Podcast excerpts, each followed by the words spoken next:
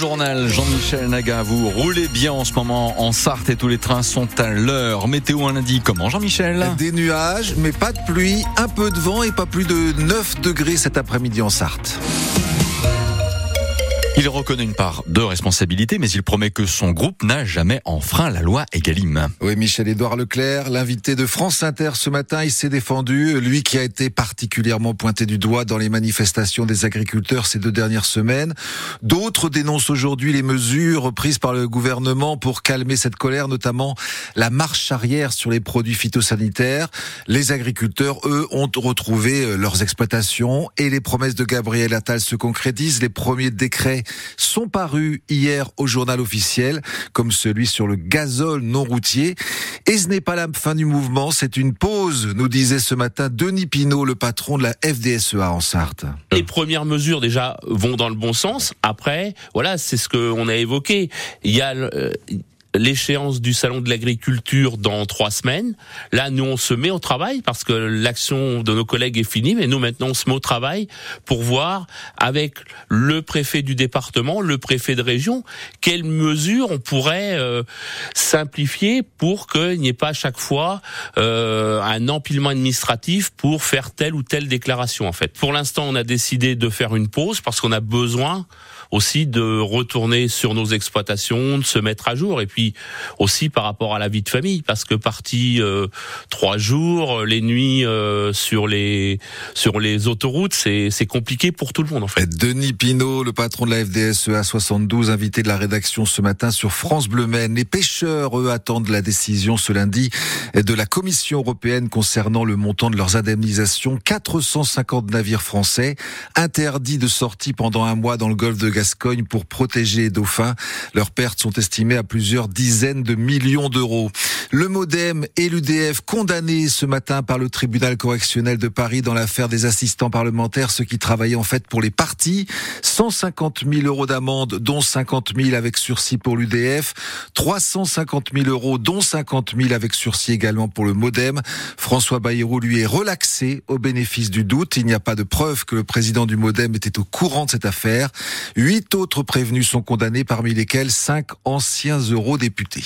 Un exemple comme on aimerait en voir davantage pour lutter contre les déserts médicaux en Sarthe. Oui, il s'appelle Lucas Hérault, 22 ans, cinquième année de médecine à Angers et il a déjà fait son choix. Il sera médecin traitant en Sarthe, à Bouloir, la commune où il a grandi.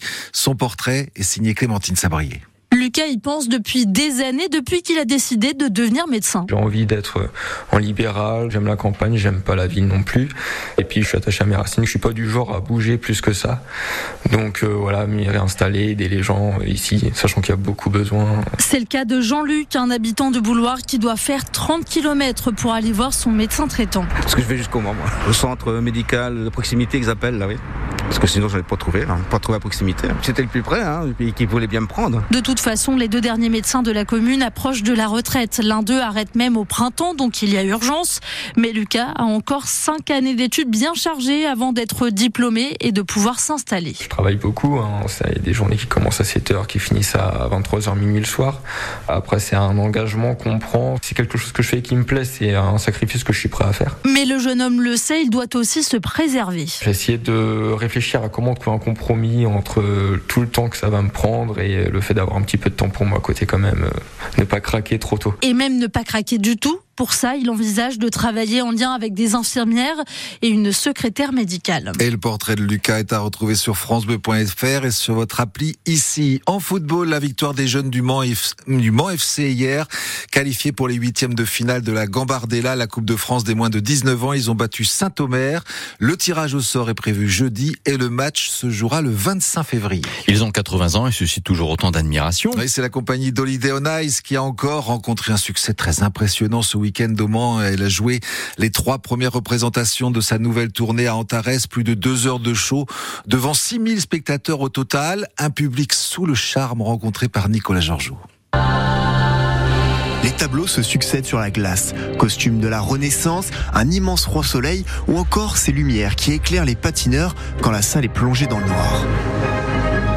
Avec en fil rouge cette femme vêtue presque intégralement de blanc dans un style futuriste et cet homme dans sa chemise bleue. C'était trop beau, ouais, fantastique, très bien. Il y avait beaucoup de figures dangereuses, mais euh, j'ai beaucoup aimé et euh, c'était un spectacle très réussi. Les costumes, les lumières multicolores ou encore les figures comme ce salto ou ce porté, tout a plu. La musique, l'histoire, euh, les couleurs, les costumes, euh, le talent. Qu'est-ce qu'il y avait dans l'histoire? L'amour, enfin, quelle question C'est un tout et c'est bien coordonné, c'est en harmonie. Très beau spectacle, très bonne musique, crescendo en plus, ça c'était vraiment bien jusqu'au final.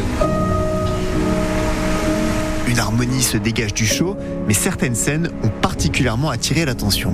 Celle euh, qui était un peu ambiance euh, orientale, là. Ils ont mis le feu sur la glace à la fin. Le mélange du feu et de la glace, c'était vraiment impressionnant. Surtout celle-ci, la dernière, j'aimais bien là.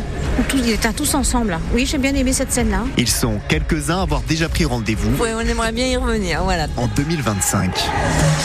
Eh oui, nouveau spectacle prévu en Tarès en mars l'année prochaine. Les places sont déjà en vente et les photos sont à retrouver sur francebleu.fr. Alors, du gris, du gris et du gris aujourd'hui, c'est ça Oui, oui, absolument. Du gris, du gris. Tiens, les 22 et 23 mars, hein, pour être précis, Oui, pour exactement. 2025. Alors, on, bah, pas de danger qu'on ait de la glace en